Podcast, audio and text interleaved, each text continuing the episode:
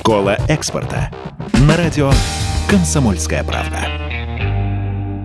И снова всех приветствую. Это «Время экономики» на «Комсомольской правде». У микрофона Алексей Иванов. Мы продолжаем наши тематические образовательные подкасты под названием «Школа экспорта». С нами сегодня генеральный директор школы экспорта Российского экспортного центра Алиса Никитина. Здравствуйте. Здравствуйте, Алексей. Давайте сегодня поговорим про взаимодействие школы экспорта с вузами, как строятся ваши отношения с учебными заведениями, что-то они у вас, наверное, берут, что-то вы у них. Очень интересный вопрос. Э, мы с вами начинали, по сути, да, первый подкаст э, с, с этой темы. Да-да. А, в отношении вузов у нас выстраивается следующая политика. Для нас важно э, вырабатывать такие долгосрочные партнерские связи.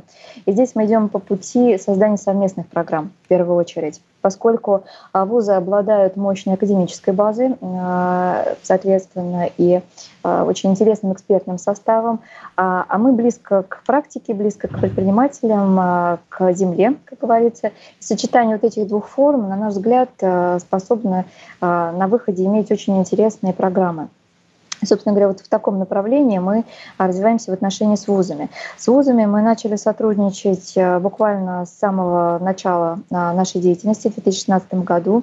Первый вуз был Российский экономический университет имени Плеханова, с которым мы и по сей день продолжаем реализовывать э, такую большую программу профессиональной подготовки.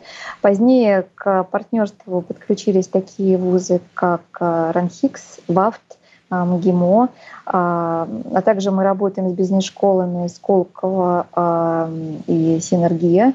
И буквально недавно к, к нашим партнерам присоединился такой знаковый вуз.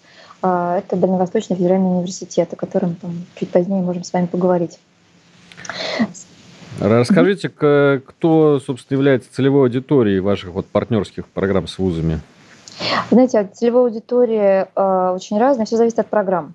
Э, изначально вот могу на примере программы с Российским академическим университетом имени привести пример. Э, мы рассчитывали, что это будут студенты э, бакалавриата либо магистратуры, которым необходимо там, получить такие более практические знания, как э, выходить на, экспортные рынки.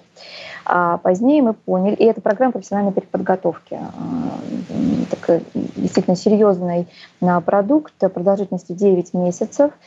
И когда мы запустили первый поток, мы поняли, что учиться пришли не студенты бывшие, а учиться пришла к нам взрослая аудитория. Это все работающие люди, которым необходимо а, пополнить знания в силу своей э, деятельности. Да? То есть либо на предприятии запускается экспортное направление, а, либо, соответственно, необходимо какие-то дополнительные знания почерпнуть.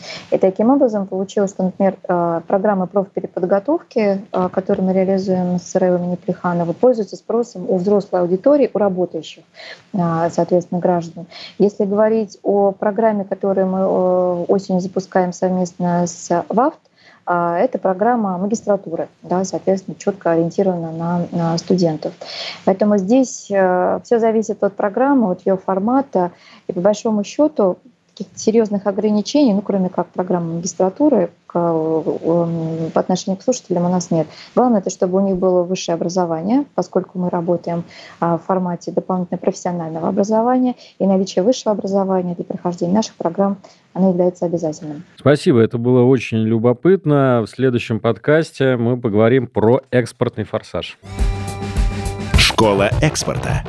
На радио «Комсомольская правда».